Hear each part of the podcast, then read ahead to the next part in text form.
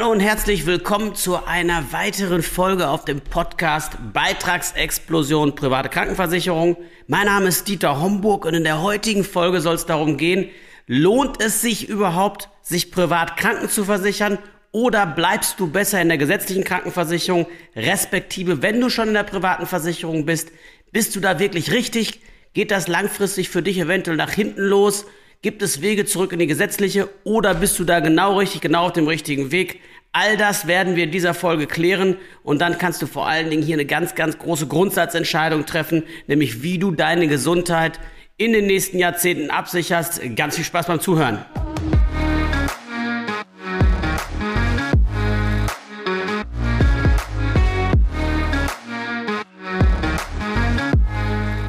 Ja, heute geht es um die Frage, wer sollte sich eigentlich privat krankenversichern? Wer lässt besser die Finger davon? Und für die, die bereits privat versichert sind, seid ihr wirklich auf dem richtigen Weg? Und wenn nein, wie kommt ihr wieder aus der Nummer raus?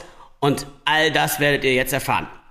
Wer kann sich in Deutschland überhaupt privat krankenversichern? Das ist längst nicht jeder. Angestellte können das nur dann, wenn sie mindestens zurzeit 64.350 Euro brutto im Jahr verdienen. 64.350 Euro. Nur wer darüber hinaus verdient, hat erstmal überhaupt die Chance, sich privat zu versichern. Alle anderen sind pflichtversichert in der gesetzlichen Krankenversicherung. Da stellt sich die Frage überhaupt nicht. Ihr könnt, wenn ihr darunter verdient, halt eine Zusatzversicherung machen und euren Versicherungsschutz ein Stück weit aufpäppeln, aber ein Wechsel in die private kommt nicht in die Frage. Ansonsten können noch in die private wechseln Beamte, die bekommen halt Beihilfe und deswegen ist es regelmäßig auch eine kluge Entscheidung, sich privat zu versichern. Selbstständige, außer Landwirte, haben die Möglichkeit, jederzeit sich privat zu versichern, wenn es das Alter und der Gesundheitszustand noch hergibt. Freiberufler, also Steuerberater, Wirtschaftsprüfer, Ärzte und so weiter, außer Künstler haben auch alle die Möglichkeit, Geschäftsführer, sofern sie sozialversicherungsbefreit sind und Studenten, die sich eben von der Krankenversicherungspflicht befreien haben lassen, können sich privat krankenversichern. Das heißt, längst nicht jeder, gerade mal zehn Prozent der Bevölkerung sind überhaupt privat versichert. Und da stellt man sich natürlich die Frage, warum ist das so? Denn in ganz Europa gibt es kein einziges Land, wo eine gesetzliche Krankenversicherung die private substituiert. In allen, allen, anderen, allen anderen Ländern zahlen alle, egal ob Beamter, Firmenboss, Geschäftsführer, Vorstand oder Spitzenverdiener, alle in ein gemeinschaftliches System ein, aus dem dann Basisleistungen erbracht werden und wer gerne mehr Leistung haben will, der kann sich Privatzusatzversicherung.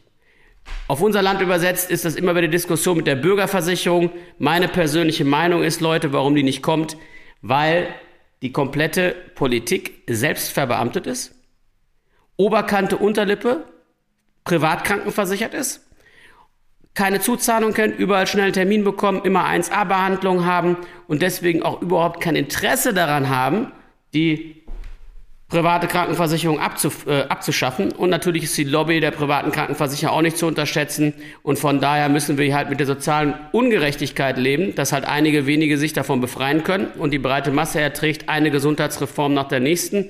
Immer mit demselben Ergebnis. Die Beiträge steigen auch in der gesetzlichen Kasse. Jahr für Jahr immer, in immer weitere Sphären. Und trotzdem werden die Leistungen reduziert. Also der Beitrag in der gesetzlichen, wenn man oberhalb bestimmtes, also haben oberhalb 4.500 Euro brutto im Monat verdient, liegt mittlerweile bei über 900 Euro inklusive der Pflegepflichtversicherung. Und das muss man sich einfach mal auf der Zunge zergehen lassen. 1970 lag der Höchstbetrag bei umgerechnet 50 Euro. Heute sind wir bei weit über 900 Euro schon angekommen. Und die Leistungen sind auf der anderen Seite halt permanent gekürzt worden. Keine Ahnung, sind irgendwann hingegangen, ihr habt es mitbekommen, haben dann irgendwie den Heilpraktiker abgeschafft, Sehhilfen abgeschafft, die Zahnzuzahlung, wenn man irgendwie Zahnersatz braucht, hochgesetzt. Ähm, dann hat man eine Praxisgebühr eingeführt, dann hat man festgestellt, oh scheiße, lässt sich nicht richtig gut umsetzen. Dann hat man sie wieder abgeschafft ähm, und hat dann im Grunde genommen halt permanent eine Leistung geschraubt. In der privaten ist es etwas anders, da sind die Leistungen garantiert und die Leistungen sind in vielen Fällen auch deutlich besser, wobei man ganz klar sagen muss, dass nahezu jeder private Versicherer halt ein Von-Bis-Paket anbietet, also von Minimalleistung bis hin wirklich zu einem Exklusivschutz und man wirklich für sich entscheiden muss, was ist mir wichtig. Aber wenn es vor allen Dingen um die Frage geht, soll ich mich überhaupt privat krankenversichern, gibt es eigentlich ein paar Parameter, die immer wieder klar machen, wer das tun sollte und wer es nicht tun sollte. Wer schon älter als 45 ist, der sollte sich das wirklich zweimal überlegen, denn ihr müsst euch überlegen, wenn man sich privat versichert, dann wird mit jedem Monatsbeitrag, den man dort leistet, ein Teil dafür genommen, um sogenannte Altersrückstellung aufzubauen. Das ist Geld, was der Versicherer braucht, um nach hinten raus, wenn man einfach älter, kranker und damit teurer für den Versicherer wird, die Beiträge nicht so stark steigen zu lassen. Und wenn da schon ein Stück weit einfach das Alter nicht mehr gegeben ist, bis man noch, bis man zur Rente geht, halt vielleicht nur noch 15 oder weniger Jahre Zeit hat, dann wird das langsam eng, da ausreichend Altersrückstellung aufzubauen. Deswegen bin ich der festen Überzeugung, wenn man größer 45 ist, würde ich nur noch mit der privaten Liebäugel, wenn ich topfit bin, aus Überzeugung sage, ja, ich will mich wirklich privat versichern, weil ich einfach gesehen habe, dass ich überall schnell einen Termin bekomme, dass ich Zugang zu Privatkliniken bekomme, dass immer mehr Ärzte sich halt eben halt aus diesem gesetzlichen Krankenversicherungssystem verabschieden und ich möchte halt Zugang auch zu den absoluten Top-Spezialisten haben, für mich und meine Familie meinetwegen. Dann kann man das machen, wenn wirtschaftlich gesehen, da sind wir gleich beim nächsten Thema, die Zeichen wirklich auf Go stehen. Wer im Alter keine großen Einnahmen zu erwarten hat, auch ihr Angestellten, Freiberufler, Selbstständigen, wenn es so ist, dass du im Alter nicht viel zu erwarten hast, außer vielleicht die Rente aus dem Versorgungswerk oder meinetwegen die gesetzliche Rente oder wir Selbstständigen halt irgendwie ein bisschen was aus der einen oder anderen Versicherung, aber da nicht wirklich nennenswert im Alter was zu erwarten ist, dann habt ihr in der privaten Krankenversicherung meinem Erachten nach nichts zu suchen. Denn das Prinzip ist total einfach. In jungen Jahren ist sie oft günstiger als die gesetzliche, nach hinten raus wird sie teurer. Damit, da die meisten vergessen, die Differenz zurückzulegen, stöhnen sie dann im Alter und sagen, ey, jetzt kostet das Ding ja irgendwie das Doppelte oder Dreifache von dem, wie ich mal angefangen habe. Und jetzt lebe ich hier nur noch für die Beiträge meiner privaten Krankenversicherung. Das ist natürlich nicht richtig, weil wenn man es von Anfang an richtig gemacht hätte, hätte einen soliden Anbieter ausgesucht, der vor allen Dingen beitragsstabil arbeitet, hätte die, die, die Beiträge, die man gegenüber der gesetzlichen spart, konsequent auf ein Gesundheitskonto gescheffelt, meinetwegen einen Fondssparplan oder einen ETF-Sparplan oder was auch immer dann hätte man diese Sorge nicht. Aber da das die meisten nicht tun, ist es einfach so, dass man damit leben muss, dass es der, im Alter halt relativ teuer ist. Und wenn dann irgendwo nur relativ überschaubare Einnahmen da kommen, dann lohnt sich das alles nicht. Ja? Also ganz klare Prämisse, entweder Rücklagen bilden, schon beim Abschluss oder wenn ihr schon privat versichert seid, jeden Tag, jedes Jahr nutzen, um Rücklagen zusätzlich zu der, die die Krankenversicherung aufbaut, selbst zu generieren, weil das gibt euch die Sicherheit im Alter. Solltet ihr das nicht tun, respektive im Alter nicht viel zu erwarten haben, dann ist die private meiner Meinung nach nicht der richtige Weg für euch. Das gleiche gilt übrigens, wenn ihr familienplanungsmäßig so unterwegs seid, dass ihr sagt, Mensch, ähm, einer, der Lebenspartner, Mann oder Frau spielt keine Rolle. Wenn Kinder kommen, der soll dann dauerhaft zu Hause bleiben, was sicherlich auch ein total nachvollziehbares Modell ist dann ist es einfach so, da müsste man seinen Lebenspartner auch privat versichern, weil er ja selber kein eigenes Einkommen erzielt und damit nicht sozialversicherungspflichtig ist. Und dann wird es dummerweise auch sehr, sehr teuer und auch meine klare Empfehlung, wenn das der Plan ist, der völlig in Ordnung ist, würde ich auf jeden Fall ähm, die Finger davon lassen, von der privaten. Das gleiche gilt, wenn der Gesundheitszustand einfach nicht gut ist, also wenn schon zu viele Vorerkrankungen da sind, über Migräne, psychische Erkrankungen, äh, regelmäßig irgendwie beim Arzt wegen Rücken oder irgendwelche Dinge, wo ihr schon selber instinktiv spürt, das dürfte wahrscheinlich bei einer privaten recht schwer werden, denn anders als in der gesetzlichen gehen die immer hin und machen eine Gesundheitsprüfung. Nicht, dass die einen zum Arzt schicken. In der Regel sind es nur ein paar nur Fragen im Antrag, die man beantworten muss, aber die muss man wahrheitsgemäß beantworten, was leider da draußen längst nicht immer der Fall ist, weil der Versicherungsfritze seine Provision gefährdet sieht.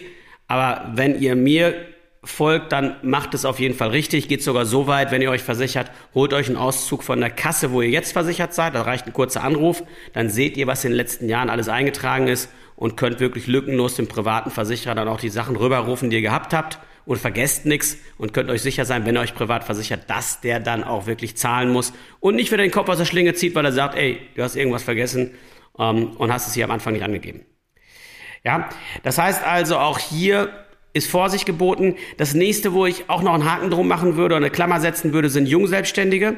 Also wenn du gerade irgendwie dich jung selbstständig gemacht hast oder dich gerade mit dem Gedanken spielst, dich selbstständig zu machen, dann lass es auch erstmal. Geh erstmal in die gesetzliche, da ist man mit einem kleinen Beitrag dabei.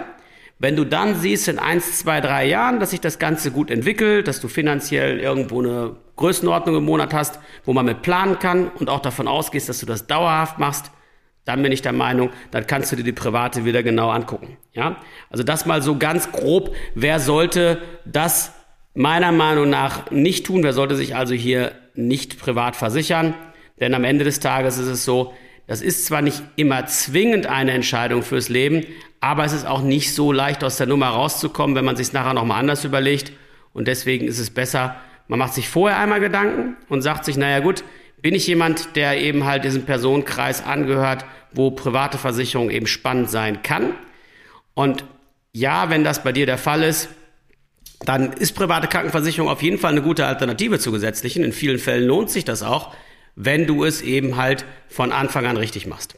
Nur wie wir gerade gehört haben, ist es halt auch längst nicht für jeden was. Das heißt also, es gibt hier genug Leute, die sollten einfach in der privaten Krankenversicherung, äh, die sollten einfach die Finger davon lassen. Denn das wird im Laufe der Zeit in der Regel teurer. Und wie ich es vorhin gesagt habe, wer keine Rücklagen bildet, wer da nicht selbst irgendwie das Heft in die Hand nimmt und sich auf eine Krankenversicherung verlässt, egal ob gesetzlich oder privat, äh, der ist schon verlassen, weil am Ende des Tages, ohne jetzt irgendwie zu sagen, dass die Versicherer, egal ob gesetzlich oder privat, alle schlecht sind, aber die können doch alle nicht zaubern und die demografische Entwicklung nicht irgendeiner Form noch abkehren, als der alte Bismarck sich mal unser so Sozialversicherungssystem überlegt hat, hat er natürlich niemals gedacht, dass es mal so weit kommen würde, dass wir, äh, ich sag mal, so lange leben und so wenige Junge, so viele Alte halt sponsoren. Und das macht sich in allen Systemen bemerkbar. Es lässt sich einfach nicht ändern.